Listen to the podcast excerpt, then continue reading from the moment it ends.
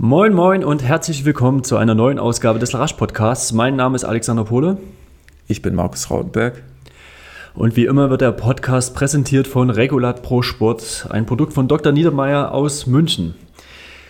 So, bevor wir hier in unserem Podcast ganz normal starten, äh, erstmal ein großes Dankeschön an die regen Zuschriften, vor allem was ähm, ja, die Anmerkungen und Fragen zu unseren Trainingsfolgen betrifft.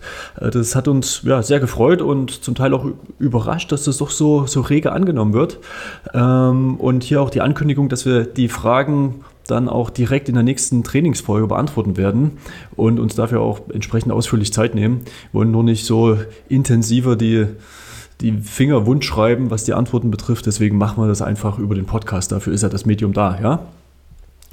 Und die zweite Ankündigung, äh, weil wir festgestellt haben, dass uns hin und wieder mal die ein oder andere Bewertung oder wir in der Bewertung noch ein bisschen wenig haben, äh, würde ich uns oder euch bitten, dass ihr da einfach nochmal das liked, vielleicht auch noch mal einen kleinen Kommentar schreibt, wenn ihr mögt.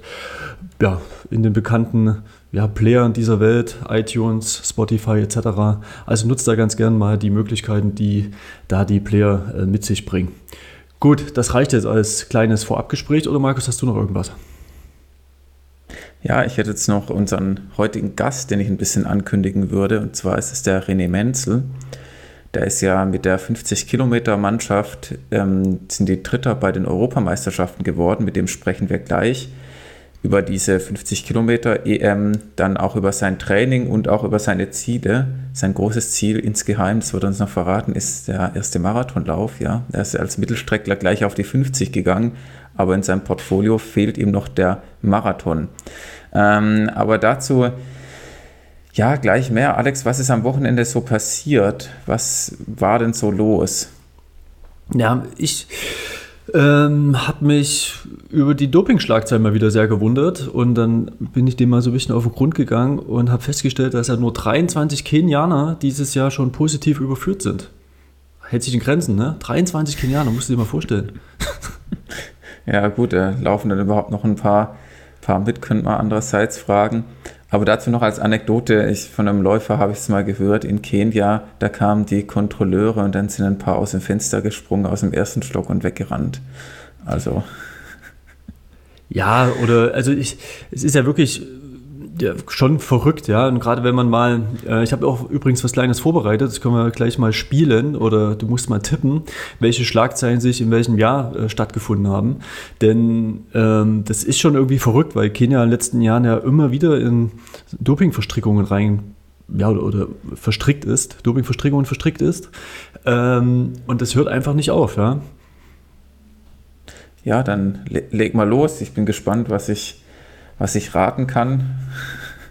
Jetzt ja, was zu gewinnen. Also, also die, die Richtung ist, ich, ich schlag die, äh, oder ich sage die Schlagzeile und du musst das Jahr schätzen, wann diese Schlagzeile äh, mhm. gewesen ist. Ja? Also ich fange mal an. Und zwar Doping-Skandal in Kenia, laufend neuer Ärger. 2017.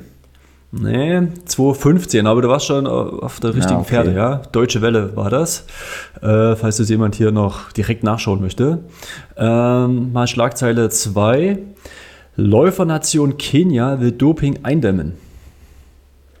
Na gut, es ist vielleicht schon 2013 gewesen, vielleicht ein bisschen früher. nee, nee, das war erst äh, 2019.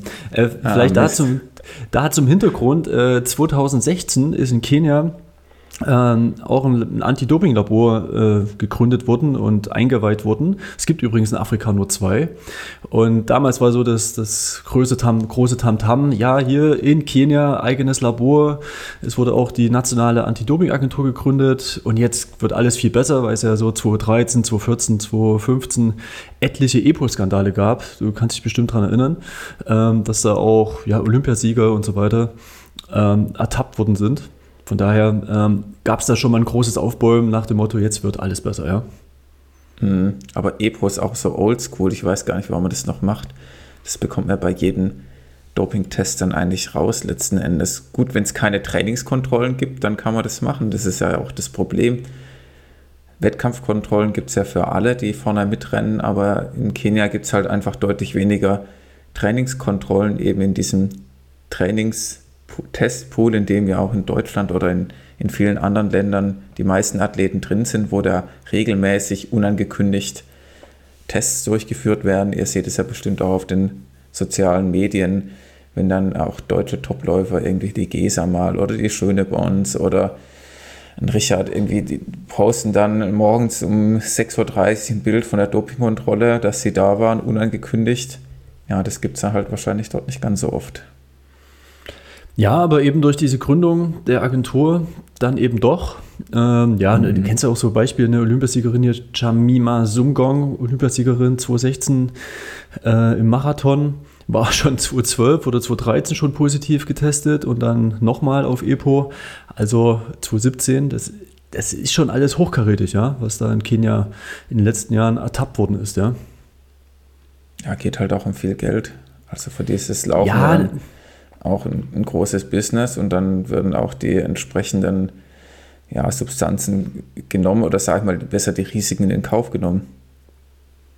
Ja, klar, also die, der soziale Code ist natürlich immer die Logik, ja. In dem Moment, wo man viel Geld verdienen kann, dann ist natürlich die Neigung äh, relativ groß, dass man irgendwie nachhebt, ja, äh, nachhilft.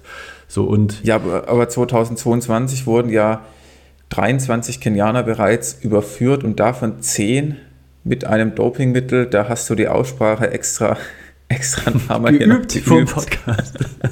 jetzt, Dann jetzt. erhelle uns. Na, aber du hast auch geübt, Markus. Also es ist das Triamcinolon-Acetonid. Na, fast, ne? Kriegst du es besser hin? Nee, ich probiere es erst gar nicht, aber ich finde, du hast es schon ganz gut gemacht. Also es ist ein Acetonid. Das ist zumindest die Endung, habe ich dann rausgefunden, dass man das nicht irgendwie mit dem Vorwort irgendwie koppelt. Ähm, und das ist dann Triamcinolon. Das geht dann jetzt schon viel besser. Also ich, man muss erst mal dreimal üben und dann geht das, ja. Das ist wie so ein, ja, so ein weißt, weißt, du, was das im Körper macht oder welche Vorteile das äh, birgt? Ja, es ist ein Cortison und das soll das Gewicht reduzieren, was natürlich für einen Ausdauerläufer immer interessant ist, aber ohne dabei äh, ja, Ausdauer- oder Kraftverluste äh, hinzunehmen. Ja? Deswegen ist das schon eine sehr tolle Sache aus leistungssportlicher, unerlaubter Steigerungssicht. Ähm, hat auch schon Lance Armstrong angeblich genommen. Bradley Wiggins war da genauso äh, mit dem Mittel in Verdacht geraten. Das war irgendwie 2017, wo es darum ging. Also ist jetzt nichts Unbekanntes und ich glaube schon ein paar Jahre im Gebrauch in der Szene. Ja. Hm, aber auch dementsprechend gut nachweisbar.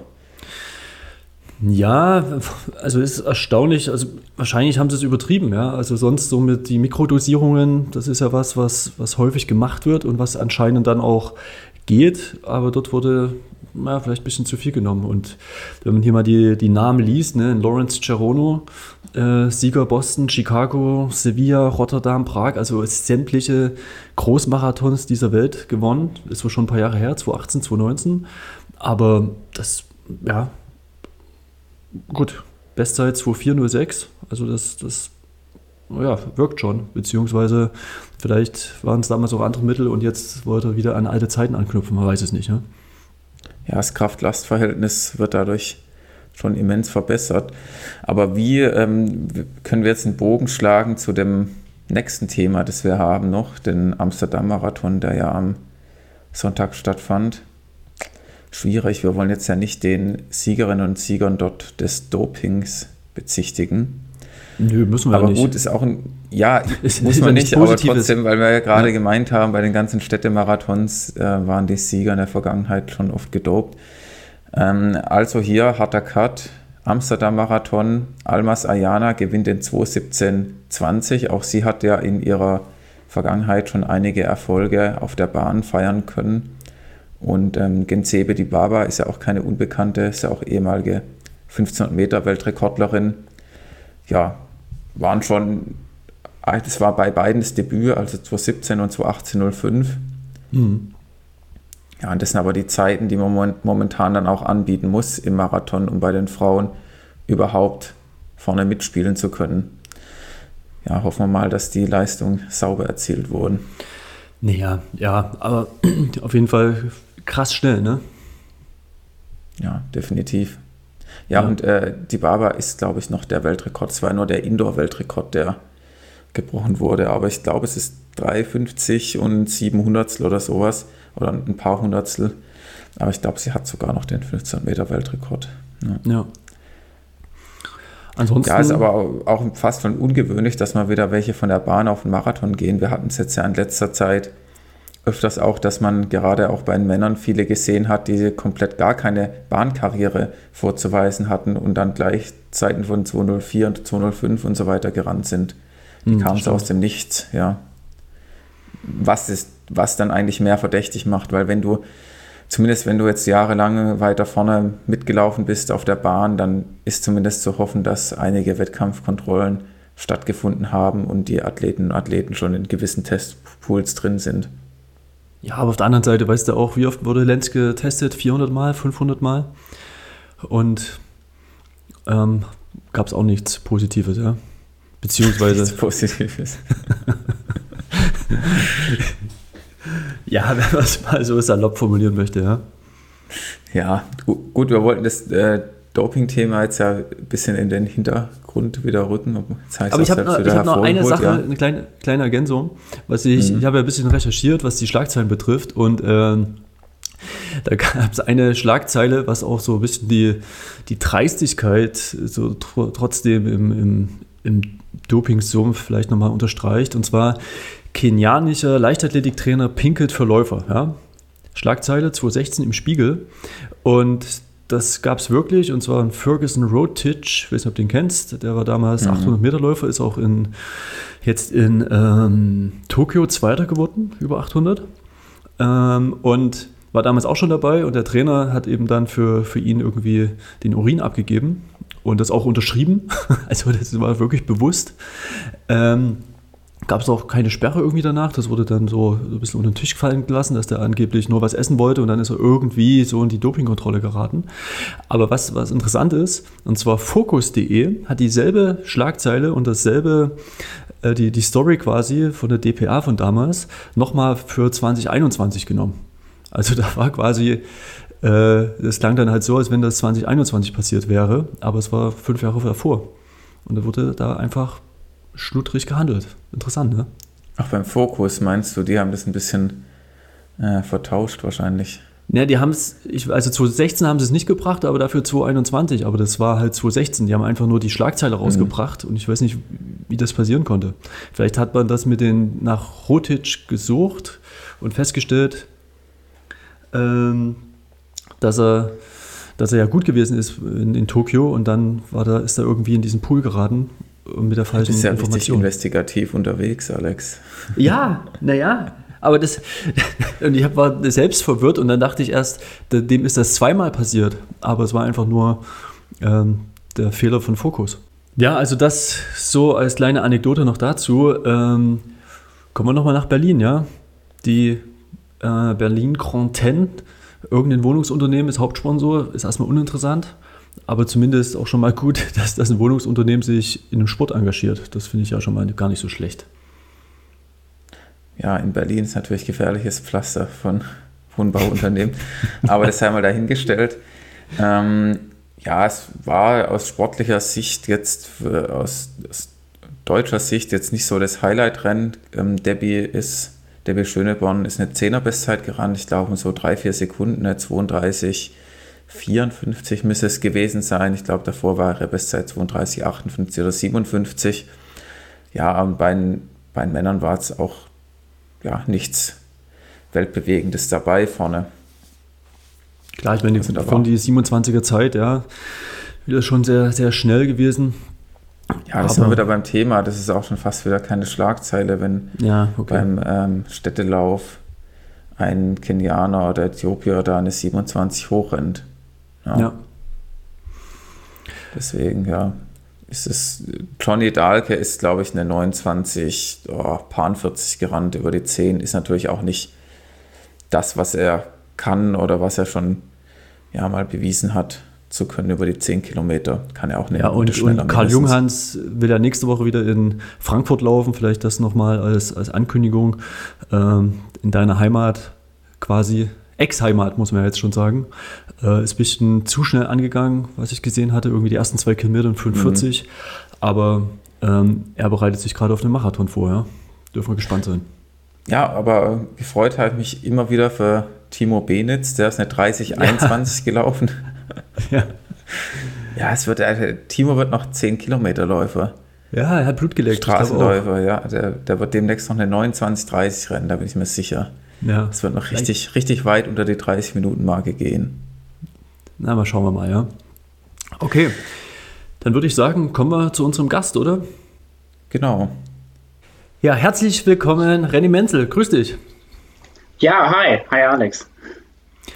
Wo, wo erwischen wir dich denn gerade? Wo, wo bist du? Ich ähm, bin gerade äh, bei meinen Eltern in Egesdorf, genau, mal für zwei, drei Tage und äh, ja, ganz entspannt hier im Arbeitszimmer und äh, freue mich auf das, auf das Gespräch mit euch. Im, Im umgeräumten Arbeitszimmer, vorher dein Kinderzimmer oder wie war es? Ja, nicht ganz, aber so ähnlich. okay. Aber Egesdorf, wo ist denn das? Ja, genau. Gehört. Äh, ja, sagen wir mal so eine halbe Stunde mit dem Auto außerhalb von Hannover.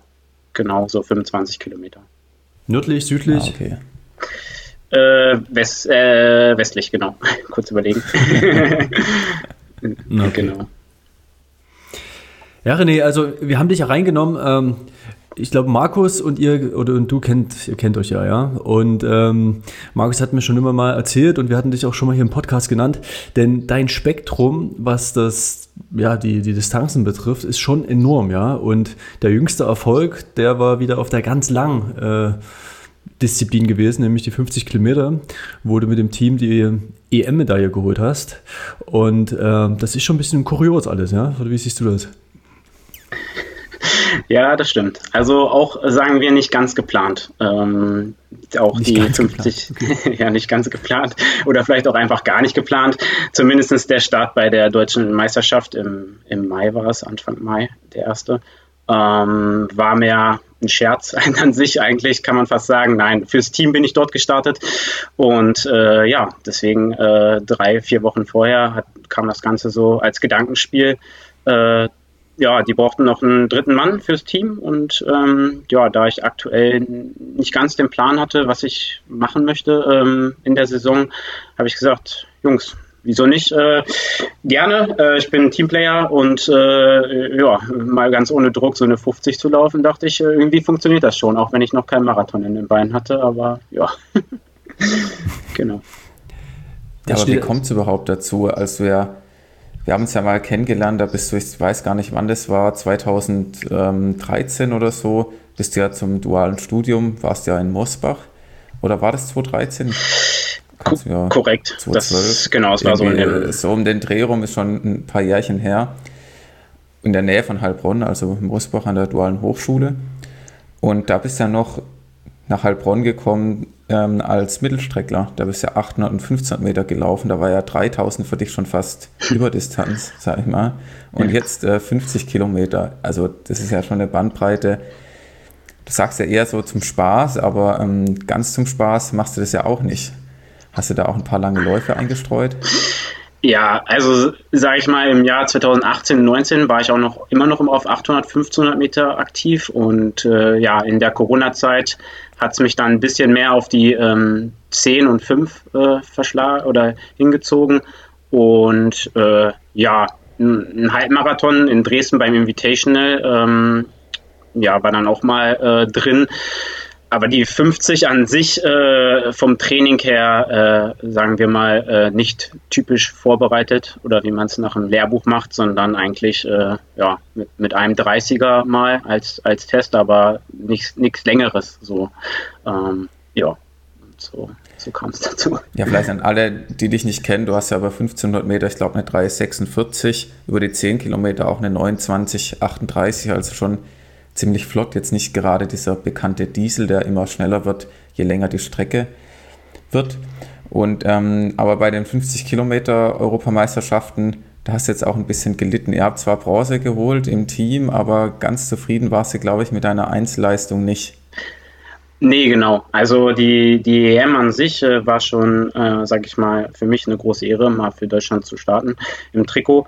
Ähm, leider äh, war nach den 10.000 äh, in Hamburg, die ich gelaufen bin, die bin ich ganz knapp unter 31 gelaufen, ähm, hat sich meine Wade bzw. Achillessehne äh, gemeldet und ähm, musste sehr viel alternativ trainieren und Gott sei Dank ähm, eine Woche äh, vor dem 50er ähm, hat sich das Ganze ja ja, so gut wie erledigt und äh, ich konnte schmerzfrei laufen ähm, und äh, ja, dementsprechend, äh, ja, die 50 waren sehr lang. Also, äh, also für die für die muskuläre Belastung war, glaube ich, am Ende war es zu viel. Das war das Problem. Nach 25, 30 war ich noch relativ gut unterwegs, so knapp unter drei Stunden.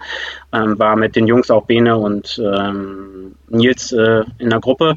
Ähm, der Plan war, ähm, knapp 3,35 äh, anzulaufen auf der relativ hügeligen Strecke mit 70 Höhenmeter, glaube ich, pro, pro Runde. Die war immer fünf Kilometer lang.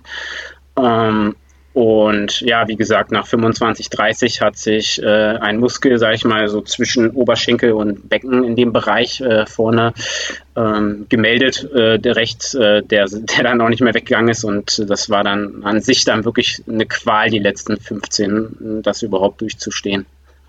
Genau. Ja, du bist ja mit den sch schnellen Jungs dann angelaufen, mit Nils Michalk und Bene Hoffmann. Die können ja auch die 50 Kilometer deutlich unter drei Stunden laufen. Was sind denn deine Bestzeit nochmal über die 50? Äh, ist ja auch schon unter drei, oder? Ja, genau. Also meine einzige 50, die ich gelaufen bin, genau in 2,58 mhm. in, bei in Wolfenbüttel. Genau. Und mit der Zeit hast du dich auch qualifiziert? Genau, mit der Zeit hatte ich mich äh, damals qualifiziert. Genau, das war die, die, die B-Norm. Ähm, und dadurch, dass wir ein Team gestellt haben, ähm, ja, hatte ich immer die Hoffnung so ein bisschen und hat sich dann, ja, der Traum so ein bisschen in Erfüllung gegangen. Und ja, genau. Und wie läuft es denn genau ab über die 50 mit der Qualifikation? Du sagst jetzt A und B-Norm und macht es eigentlich der DLV und wie funktioniert das Ganze? Also ich habe ehrlich gesagt davon gar keine Ahnung. Ich glaube auch viele Hörer von uns wissen da nicht so viel. Vielleicht kannst du ein bisschen Licht ins Dunkle bringen. Ja, nee, sehr gerne. Also für mich war es auch am Ende, am Anfang nicht ganz klar, wie es läuft. Ähm, aber an sich ist die Ultrasparte jetzt beim DLV angesiedelt. Also ich sage mal so, die 50 ist ja noch dafür die davon die kürzeste Distanz, Es gibt ja noch 100 und, und 24 Stunden Lauf. Ähm, und das alles ist über den DLV äh, jetzt angegliedert und die Normen an sich werden dadurch auch vom DLV vorgegeben und die Qualifikationsnorm. Und das ganze, der ganze Support oder auch die Ausstattung äh, wird auch dementsprechend vom DLV äh, ja, gegeben. Ausstattung heißt Klamotte oder was meinst du damit? Genau, Klamotten, sage ich mal, die Organisation, äh, den Transfer dorthin zum Wettkampf, das Hotel und so weiter. Das wird über den ja, DLV in Kombination mit den Verantwortlichen vom Ultralauf äh, geregelt und in der Person von André. Also werdet ihr dann eingeladen, habt jetzt auch nicht zusätzliche Kosten, weil das wäre auch eine Frage bei mir, von mir gewesen. Genau, also das war vom DRV so unterstützt worden, sodass wir äh, mhm. nichts selber zahlen mussten. Und es glaube ich, es gab auch keine Option, dass man sagt, hier, ich möchte starten. Ähm, wenn der DRV einen nicht nominiert, dann kann man auch nicht selber die, die Kosten übernehmen, sondern entweder der DRV übernimmt die Kosten oder äh, man startet halt nicht. Man hat nicht Okay. Die Möglichkeit. Und seit wann gibt es solche Meisterschaften? Gibt es das schon immer oder ist das jetzt, jetzt was, was Neueres? Ich, Genau, also ich glaube, die 50 Kilometer an sich äh, ist jetzt relativ neu im internationalen äh, Vergleich oder in der Meisterschaft. Also das habe ich jetzt, ich glaube, das ist die erste Europameisterschaft, die jetzt stattgefunden hat auf 50 Kilometer. Hm. Ähm, ich weiß nicht, wie es auf den längeren Strecken ist, aber ähm, ich glaube, da war es schon äh, gab es schon internationale Meisterschaften, aber ich weiß ja zumindest, dass vor Corona auch Bene äh, mit einem anderen Team, ich glaube damals noch mit Andreas Strassner oder äh, auch Marcel Bräutigam, bei der Weltmeisterschaft 50 Kilometer gelaufen ist. Also ich glaube, das ist gerade so in der Entwicklung. Ich meine, die Weltrekorde, ist, ich glaube, jetzt einer ist 2 Stunden 38 jetzt gelaufen, genau an dem Wochenende, wo mhm. wir die 50 Kilometer EM hatten. Also von daher, ich glaube, dass die Strecke war bis jetzt nicht so bekannt oder nicht so, nicht so da, aber sie ist ja auch nicht olympisch, aber ähm, zumindest äh, wird es jetzt auch international ausgerichtet und äh, die Leute, ja, sage ich mal, sehen das und äh, die schnellen Leute können ja dann dort auch gute Zeiten laufen. Ja. Ja, ich habe es auch gesehen, die schnellsten dort, die haben auch ganz beachtliche Marathonzeiten. War es nicht so, dass ähm, die, die dort vorne waren, auch Marathon so im Bereich von 2 Stunden 13 laufen können? Genau. Ungefähr 2 Stunden 15 in dem Bereich. Ähm, jetzt gibt es ja immer einige, die kritisieren den Ultralauf so ein bisschen. Also ich gehöre da auch dazu, muss ich offen gestehen, wo ich dann sage, ja, letzten Endes ähm, Marathon und 50 Kilometer, so groß ist der Unterschied nicht. Wenn du da jetzt einen Richard Ringer hinschickst oder einen Amanal Petros, die würden das letzten Endes auch natürlich schneller laufen als du jetzt oder genau. der Benne oder der Nils. Wie ist da so deine Meinung dazu, wenn du auf so Kritik stößt? Ja, absolut. Kann ich verstehen. Ähm, ich mhm. finde, äh, es ist natürlich eine zusätzliche Möglichkeit, äh, sich, äh, sag ich mal, zu präsentieren mal für Deutschland. Äh, äh eine Möglichkeit, wie, wie sag ich mal, im Cross oder so weiter.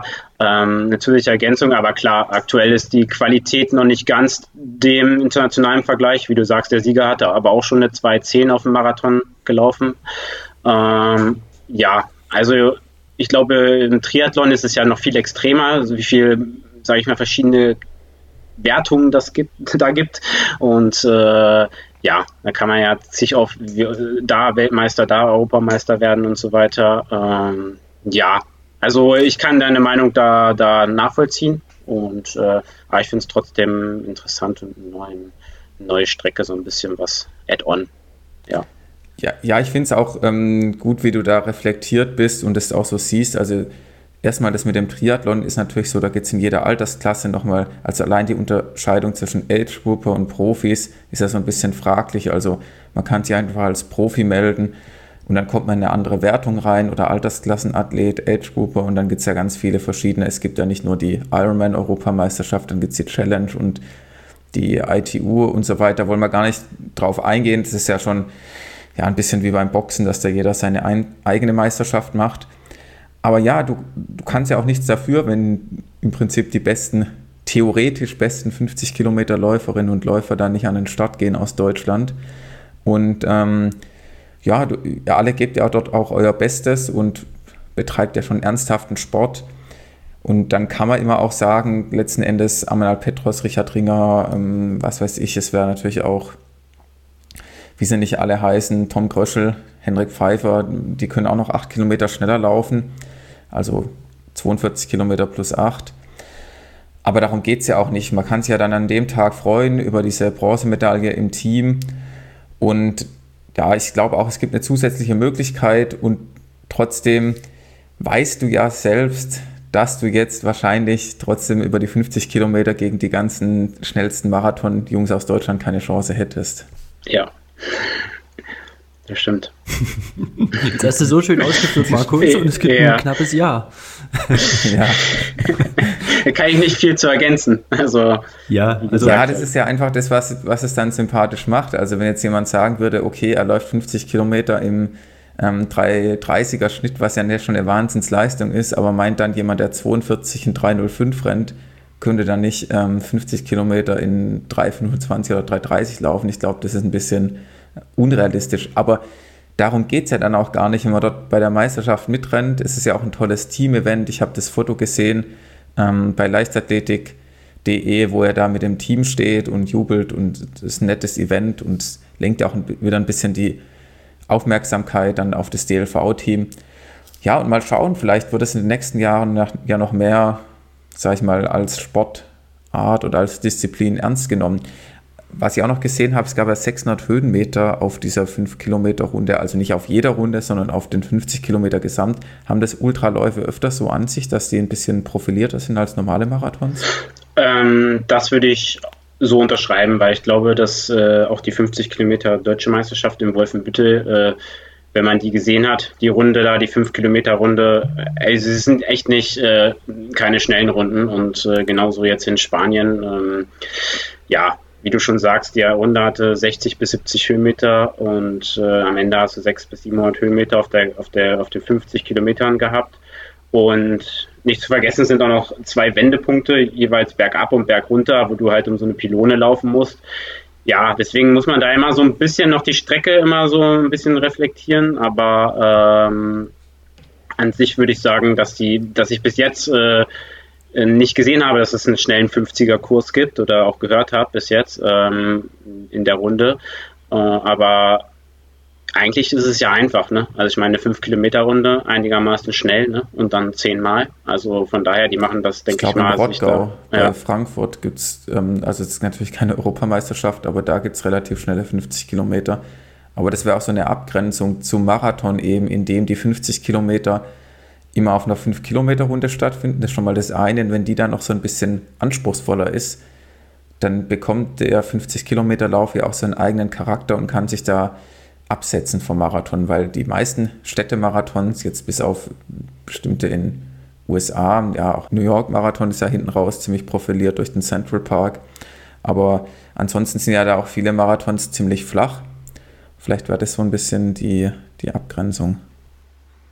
Ja, das will ich schon sagen. Und natürlich die, je länger die Strecke wird, ne, die 100 und die 24, das ist dann wirklich dann die Ultraszene, ne? Das ist ja nochmal was ganz anderes dann. Also die 50 ist ja da noch human gegen.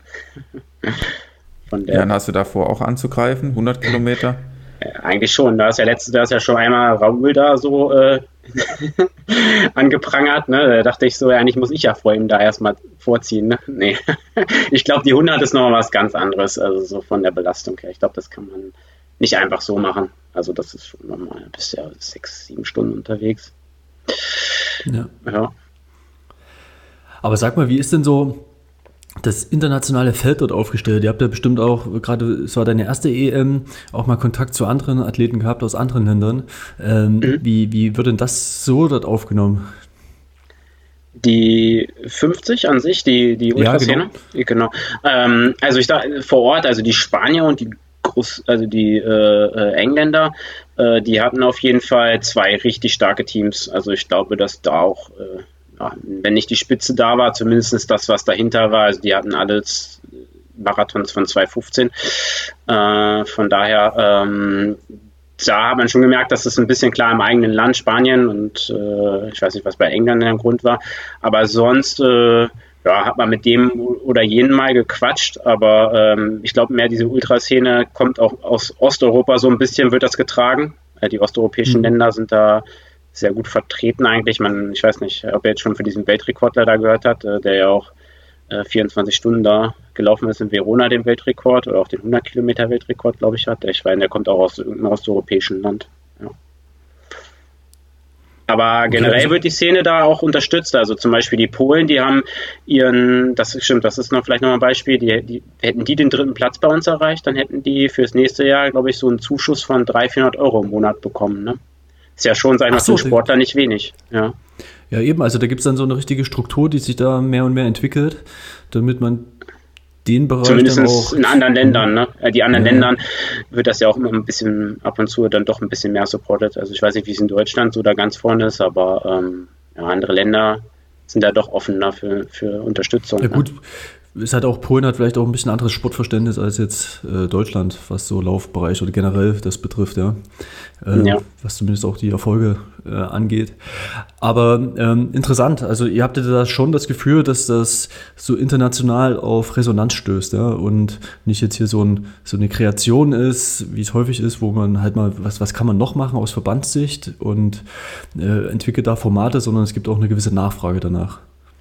Ja, also ich glaube so schon, dass sich das schon entwickelt in den nächsten Jahren. Deswegen, ich glaube schon, also gerade wenn da, ich weiß nicht mal, Kenianer laufen auf der Strecke, ne, dann werden auch gleich die, die Rekorde da purzeln. Aber ähm, ich glaube, das ist schon im, im Kommen. Also jetzt dort in, in der Nähe von Madrid, das war das Highlight äh, für, für das Dorf dort.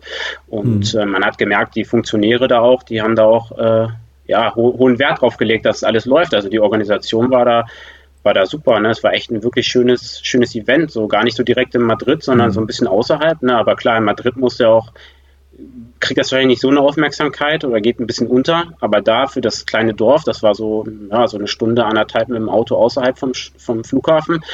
Das mhm. war echt da, das ganze Dorf war da, ne? Also es war richtig, richtig schön. Also hat Spaß gemacht. Haben cool. das gelebt, also, die Leute hört man gern, weil, weil so, wir haben nur die Schlagzeilen mitbekommen, dann denkt man immer, was ist denn hier schon wieder äh, da los gewesen? Und das, das äh, neigt man ja dazu. Markus hat es ja schon gesagt, das so ein bisschen zu belächeln, aber äh, wenn, wenn er das so erzählt, dann ist das ja, ja einfach schön zu erfahren und zu erleben als Athlet, ja. Ja, also ich muss sagen, dass das Team auch an sich, was, was, was wir vor Ort hatten, mhm. nicht nur der, die Offiziellen dort, also mit André und seiner Frau, die dort als Funktionäre vom Ultralauf, also das war echt ein menschlich und richtig schön. Also ähm, auch mit den anderen Athleten. Wir waren wirklich ein Team und so weiter. Ne? Also ich habe die Jungs auch auf der letzten Runde, weil ich gemerkt habe, heute es geht einfach nicht. Also zwischenzeitlich bin ich halt gegangen und gelaufen, wechsel. Ich wusste gar nicht, mhm. was schneller war am Ende. Ich habe mich sogar einmal umgedreht, versucht rückwärts zu laufen, weil der Schmerz halt so hoch war. Ne? Aber auf der letzten Runde, man hat sich ja immer wieder be begegnet, man sich immer wieder begegnet und da habe ich die, die beiden Jungs nochmal angefeuert, weil ich gesehen habe, dass, dass sie die Polen holen können. Ne? Und äh, ja, am Ende als ich auch im Ziel war, äh, bin ich auch einmal noch zusammengeklappt. so okay. Kartenhaus, als André auf mich zukam und mich in den Arm genommen hat und habe auch, äh, ja, kam mir auch Tränen in die Augen, weil ich konnte gar nichts mehr unterdrücken, weil das war echt, echt zwischen, ich, also nach 35 hätte ich normal aufgehört. Also es war, äh, ja, ich glaube, okay, für das cool. Team und so weiter und dann der erste Start, dann macht natürlich alles möglich. Zwischendurch habe ich im Kopf schon gerechnet, okay, wie lange kannst du eigentlich noch, wenn du jetzt gehst, kommst du noch rechtzeitig ins Ziel vor der Deadline oder so. Ne? Also das ist schon, war, war schon echt ein cooles Rennen, also an sich. Das war eine Erfahrung. Klar, die Zeit war jetzt nicht, nicht, nicht das, was ich erhofft habe, ähm, aber am Ende muss ich sagen, ich war glücklich im Ziel gewesen zu sein. Ja, und hast jetzt noch Aber welche... Ihr wart ja zu viert am Start, oder? Wir waren zu viert am Start, Vier. genau. Und es kommen dann auch vier in die Wertung, oder?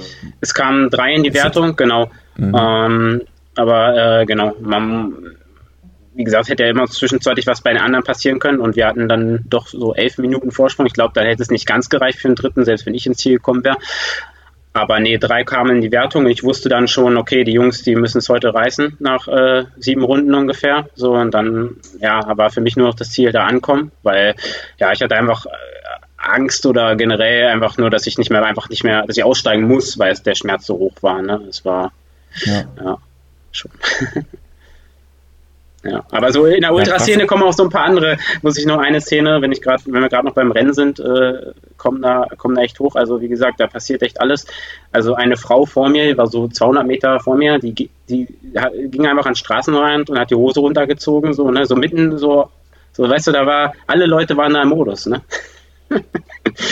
Ja, ja. Also auf jeden Fall, ich dachte, heute passiert ja alles auf der Runde, aber ich hatte ja natürlich auch genug Zeit dann beim Gehen und Laufen. ja, krass. Und ähm, wie ist das jetzt von, von deinem Training insgesamt? Wir haben es ja schon angerissen, du kommst ja eher von der Mittelstrecke, dann hast du ja einen Ausflug zu 10 Kilometer und Halbmarathon gemacht. Und jetzt die 50, wie waren früher so deine Umfänge im Training und wie haben die sich so über die Jahre entwickelt? Mhm.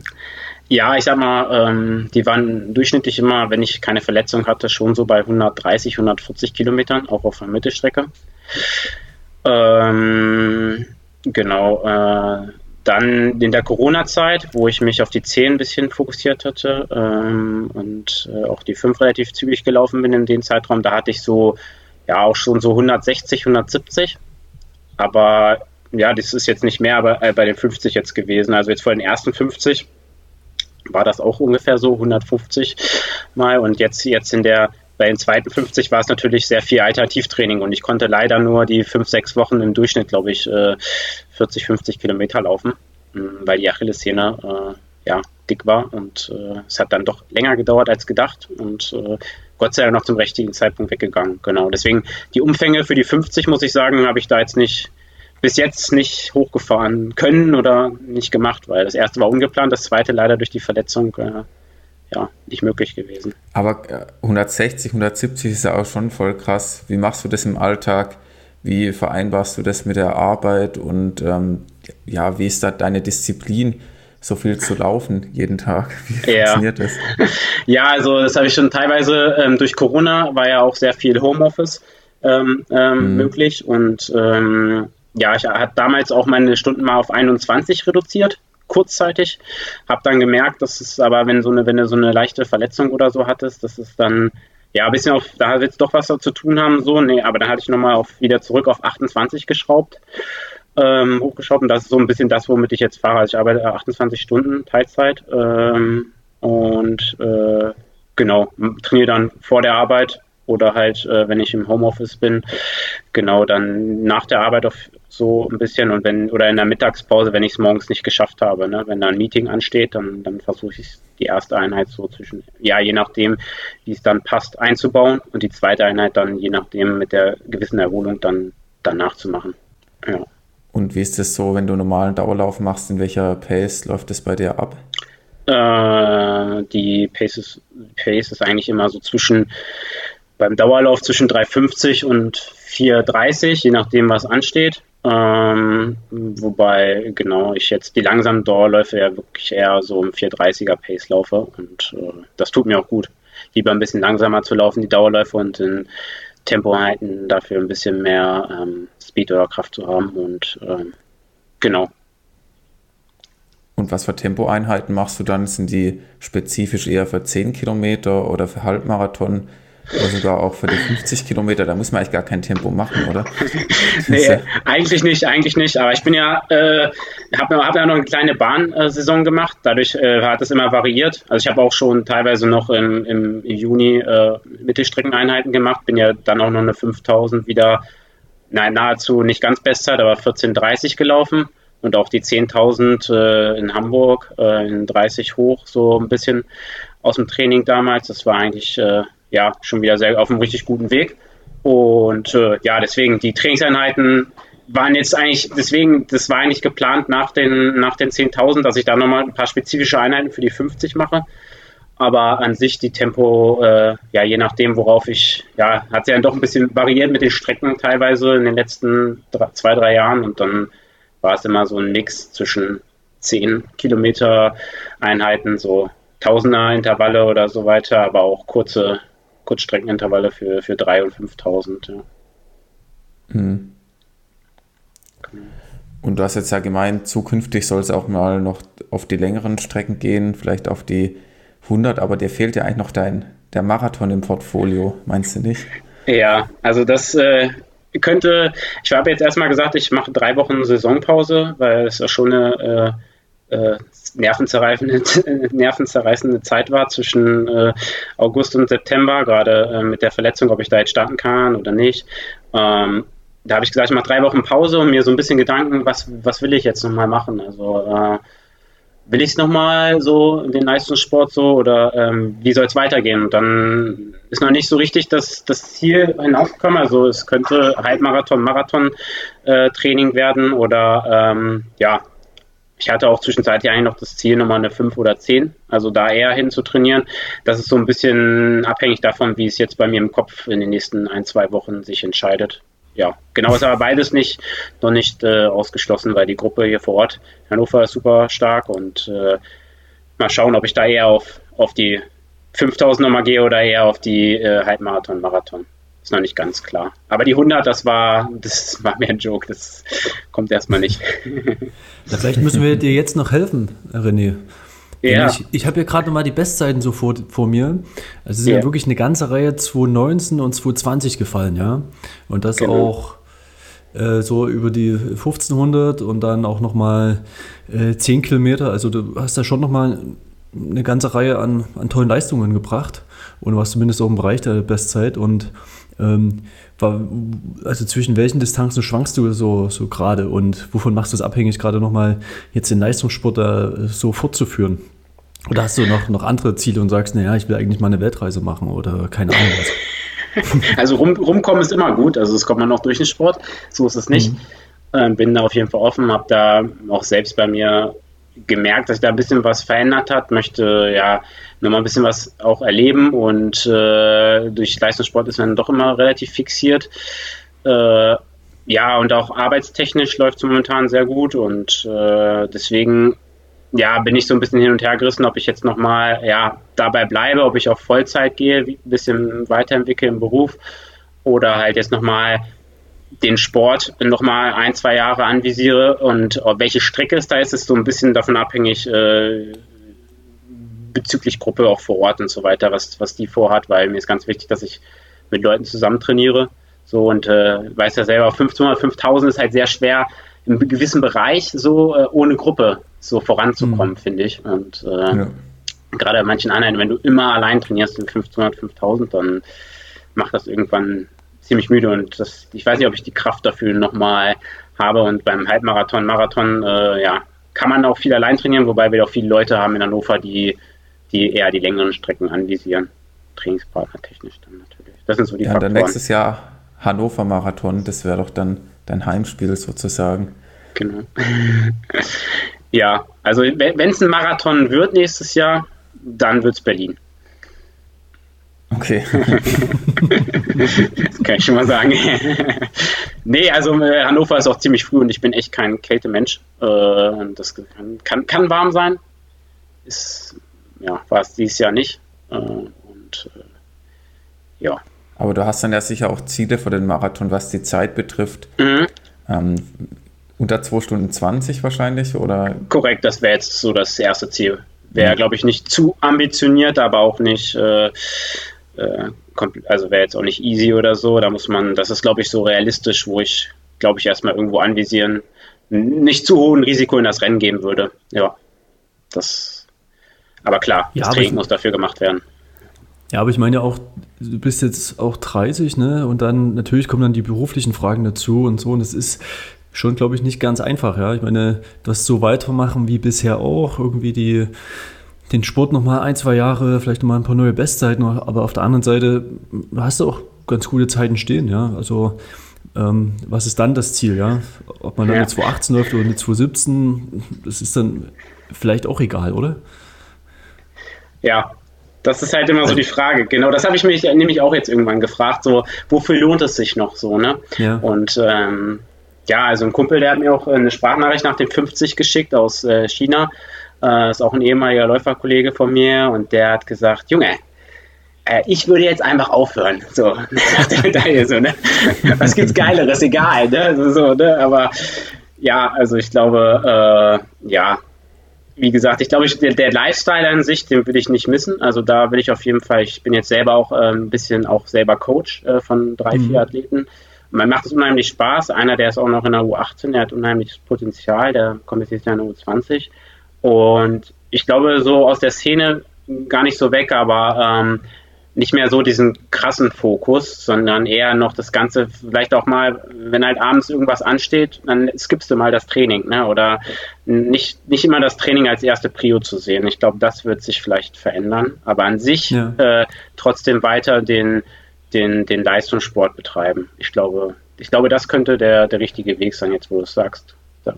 Ja. das Lifestyle, das hat ja auch die Anna Gehring genannt, Alex. Gell? Ja, also ja, das war schon. auch so ja. Dies, diesen Lifestyle, das ähm, ist, glaube ich, auch, was man sich dann gar nicht mehr wegdenken kann, wenn man wie René das, ja, seit wann läufst du? Seit 2000 und? Ja, seit 2010 ungefähr, genau. Ja. Aber es sind doch so viele coole ja, Leute einfach unter den Läufern, ne? Ich muss ja sagen, das ist, ich, ich habe ja fast nur noch, äh, ich kenne nur noch Leute, die selber Läufer sind, so mit denen du zu tun hast, ne? Also ich meine, ich weiß nicht, wie es bei euch ist, aber so die Sportler, die, die Szene, 80, 90 Prozent Ne? Ich meine, die sind ja, alle korrekt drauf. Kennt man schon viele übers Laufen. ja, ja, genau. Mit Leichtathletik, ja. Ja. ja, aber Marathon musst du schon noch machen. Also dein Kumpel, der dir den Tipp gegeben hat, ist schön und recht, aber jetzt hast du jede Strecke gemacht, Halbmarathon, was hast du da, 66 Minuten? Ja, die muss eigentlich auch nochmal verbessert 130. werden. Ja, ja. ja, ich meine, 800, Best, 800 Meter Bestzeit wirst du keine mehr rennen, glaube ich. Meinst du? Aber, Meinst du? Ähm, nein, nein. Mal gucken. Oder läufst du mal noch 100 Meter? Ja, Aus ne. dem Startblock bei so einem Sportfest. Nee. Hast du schon mal gemacht? Äh, ich habe mal eine 400 gemacht. Aber das Problem ist, dass ich einfach aus dem Startblock nicht rauskomme. Also da verliere ich am meisten. Äh, ne? Also ich glaube, die also es war immer so, als ich beim 400 Meter gegen die Jungs da gelaufen bin, die so knapp unter, um die 50, also ich bin glaube ich eine 51 mal gelaufen oder so. Also das war äh, ja, da bist du, da verlierst du auf den ersten 50 Metern auf jeden Fall, verliere ich da alles.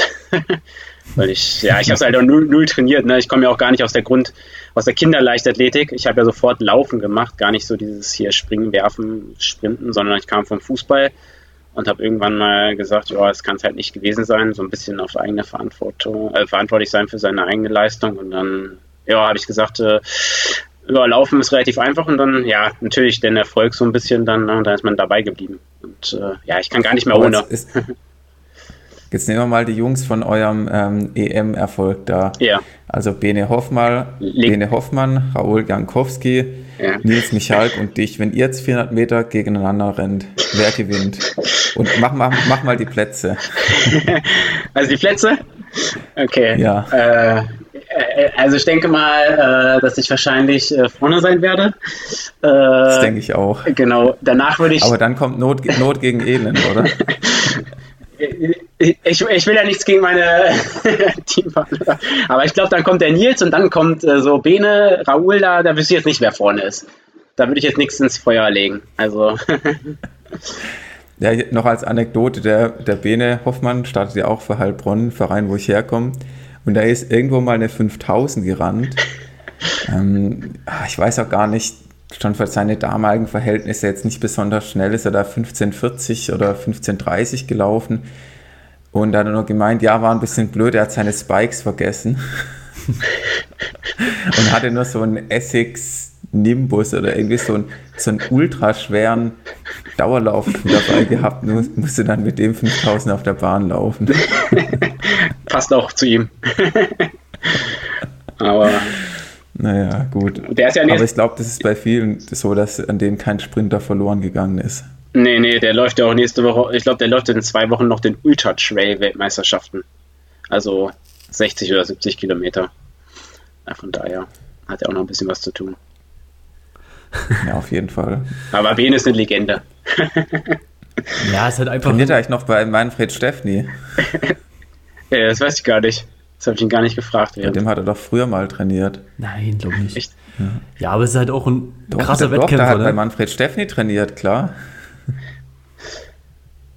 Naja. Der hat ihm auch sowas auf einen Trainingsplan geschrieben wie Dauerlauf in 6,30 da ist sich dann immer ein bisschen abgemüht, überhaupt zu langsam zu laufen, koordinativ. ja. ja, krass. Da müssten wir ihn mal fragen, bei wem er jetzt trainiert oder ob er sich selbst trainiert.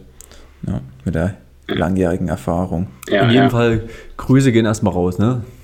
Ja, das auf jeden Grüße Fall. Gehen raus an Benne. Ja, ja hoffentlich hört das auch. Ich werde ihn daran erinnern. Was, was ist seine Marathon-Bestzeit? Ich glaube, ist es nicht eine 220.01? Ja, genau. Oder genau. 00? Ja, genau. Hat er, hat er auch erzählt. Musste auch ein bisschen lachen. Ja, das ist schon gemein. Ja. Also wenn du Marathon rennst, dann nicht 220.00, sondern eine 219.59. Ja, aber das, das verstehe ich dann halt auch nicht. Ne? So, so, solche Zeiten könnte man als Mittelstrecke, glaube ich, äh, also solche, so eine 30.01 könnte ich mir ja nie vorstellen. Da würde ich halt nochmal gefühlt äh, alles all out laufen, so, ne? Also, weiß nicht. Also, das ist immer so. Ja, oder lässt gleich weg, René. Ja, genau. Also, wenn, wenn es im Kopf, wenn ich das im Kopf realistisch wäre, dann glaube ich, würde ich, keine Ahnung, ich kann mir das immer nicht vorstellen, aber ist möglich. Ja. ja, es war beim Frankfurt-Marathon, hat der Benne wahrscheinlich die, die Uhr gesehen in der Festhalle und wollte dann beschleunigen und das hat dann für 200 Meter gebraucht, bis der Schritt gewechselt war und dann war er auch schon im Ziel. naja. Naja, gut, trotzdem krasse Zeit, keine Frage. In der Benne ja. ist ja auch. Ja, das ist eine Maschine. Ultraläufen, Bergläufen, ich sehe es immer auf Instagram. Der ist deutscher Vizemeister geworden, ja. ne? Deutscher Vize Vizemeister. Das ist äh, im Berglauf. Ja, das noch dazu. Also der ist auf jeden Fall krass unterwegs. Ja, ja. und ich, ich wollte gerade ansetzen, dass, dass das vielleicht auch was für dich ist, so die äh, die längeren Dinge und dann einfach über die Wettkämpfe kommen. Wenn du schon jetzt äh, das Wort Lifestyle gesagt hast, dann kannst du ja regelmäßig an irgendwelchen Wettkämpfen europaweit teilnehmen und dann ist jetzt vielleicht auch das Niveau, was die ganzen Trail-Serie betrifft, noch nicht ganz so hoch, sodass das auch gar nicht so schlecht ist. Ja. Um, um einigermaßen ja. erfolgreich zu sein. Ja, manche, die machen da wirklich ein Business ein bisschen raus, ne? Also gerade bei diesen Sky Race oder so, diese Bergläufe und so weiter, ne? Das ist ja. Sky Race, so nennt ihr das? ich glaube Sky Race oder so, ne? Diese, wo die da Berg hoch und runter trailmäßig laufen. So, ne? Ich glaube, mhm. da gibt es eine richtige Serie, ne? Das ist ja so fast wie Iron Man so gefühlt, ne? Ich glaube, das ist da sogar mit integriert. Ich weiß gar nicht, ob da mal gehört. Befasse ich mich jetzt nicht so mit, aber es ist auch schwierig für dich in Hannover sowas zu trainieren. Was ist denn der höchste Berg bei euch in der Gegend? Äh, also bei mir direkt hier in der ehemaligen, also hier in der Heimat ist das der, der Deister. Äh, ich weiß gar nicht, wie viele Meter, ich weiß nicht, 200, 300 so, ne? Aber okay, äh, immerhin. Ja, ich sag mal, ist schon ein bisschen was, aber in Hannover, da, da musst du schon auch eher raus. Also da ist nur ein Lindener Berg, wo du halt so 200, 300 Meter ein bisschen bergauf laufen kannst. Hm. Ja, dann doch lieber für den flachen Marathon in Berlin trainieren. Ja, das ist ja. auf jeden Fall ist ein Ziel. Also das könnte auf jeden Fall ein Ziel werden. Ja, cool. Ja, dann wünschen wir dir mal alles Gute, viel Erfolg für das äh, Training von Berlin-Marathon. Du hast jetzt eigentlich schon angekündigt und verraten. Ich denke mal, Alex, da sind wir uns sicher, René wird nächstes Jahr sein Marathondebüt in Berlin ja, geben. Ja, ich glaube, das, das wird er schon noch voll machen, so wie es sich anhört. Ist halt nur die Frage, mit welcher Zielzeit, ja. Das ist, glaube ich, das Thema. Unter 2 Stunden 20. Korrekt. Ja. Naja, haben wir es doch. Das ist ja ganz einfach jetzt gewesen, oder? Ja. Tra Tra Trainingsplan wird gemacht. du musst jetzt nicht nur zwei raus. Wochen überlegen. nee, eigentlich nicht, ne? Nee, und, der Weg dahin vielleicht noch, aber sonst. Äh, ja, ja und, und, und je nachdem, was der Trainingsplan sagt, dann machst du das Berufliche, passt du danach an. Und vielleicht kommen dann genau. auch 35 Stunden raus oder 40. Ja. Ja, bei uns ist Vollzeit 35. Reicht auch, oder? Na dann, ist ja. ist, ja, ist ja wie Teilzeit, ne? ist ja schon die Teilzeit eben. ja, genau. Und, da da gibt es ja gar keine Frage mehr. Ist ja jetzt ganz, ganz einfach. Ja. Machen wir. Was arbeitest du eigentlich? Nur mal so? Ah, ja, ähm, genau, ich habe eigentlich Maschinenbau studiert, äh, Moosbach. Hm. Äh, da kenne kenn ich Markus auch sehr gut aus schöner, äh, ja, sagen wir, vergangener Zeit. Und ähm, genau, habe dann aber in unserer Firma, wo ich dann mein duales Studium gemacht habe, aber dann nach ein Jahr oder zwei Jahren Konstruktion in, ins Data Quality Team gewechselt. Und es ist halt anwendungstechnisch, wir sind jetzt nicht IT, wir programmieren jetzt nicht, aber wir sind dann so, ähm, wir kümmern uns um die Daten im ganzen Unternehmen, was halt Lieferanten, Kunden und so weiter angeht, Preise. Genau, und da bin ich jetzt im, als Teamleader da äh, sozusagen auch und äh, ja, habe meine Vorgesetzte jetzt auch in, in, in, Polen, deswegen es wird jetzt sogar ein bisschen globaler, weil wir vom Finanz, äh, beziehungsweise wir wurden erst vom Finanzinvestor aufgekauft und jetzt wieder ver verkauft an amerikanischen Konzernen, nicht Amazon, sondern mit E Amazon. Ich weiß nicht, sagt wahrscheinlich euch jetzt nichts, aber nee, genau. wird ein bisschen globaler. Die suchen ja. wahrscheinlich Geld an der Börse, indem sich Leute vertippen irgendwie, die suchen eigentlich Amazon und dann vertippen sie sich und dann kaufen sie sich denen dann die Aktien. Könnte passieren. Jo, naja, dann ähm, ist es doch cool, mit 35 Stunden dann trotzdem eine Vollzeitstelle zu haben und dann ganz entspannt für einen Marathon zu trainieren. Also besser geht's nicht. Und genau. dann kommt das, das Trailzeug, ja? Ja, danach danach. Und dann können wir irgendwann nochmal über die 100 reden. Aber äh, erst muss, muss Markus den Raoul dazu bekommen. Dann, dann, dann ist es soweit. Ja, der macht es bestimmt. Ja, klar. So. Der ist eine Maschine. Gut, ja. dann René, viel Erfolg bei deinem Training. Danke euch. Viel Schreibt uns mal wieder, genau, wenn es was Neues gibt. Genau, wir bleiben in Kontakt. Ich, vielen, vielen Dank. Also es war echt krass, hier eingeladen worden zu, gewesen zu sein und hier Gast, also wie gesagt, bei so einem legendären Podcast wie bei euch beiden. Vielen, vielen lieben Dank. Ich hätte nicht gedacht, dass es mal möglich ist, aber danke, Markus, auch für die Anfrage. Gerne, René. Gerne wieder. Dann. Sehr gern. Mach's mal gut. Bis, jo. bis dann. Jo, bis Ciao. dann. Ciao. Ciao.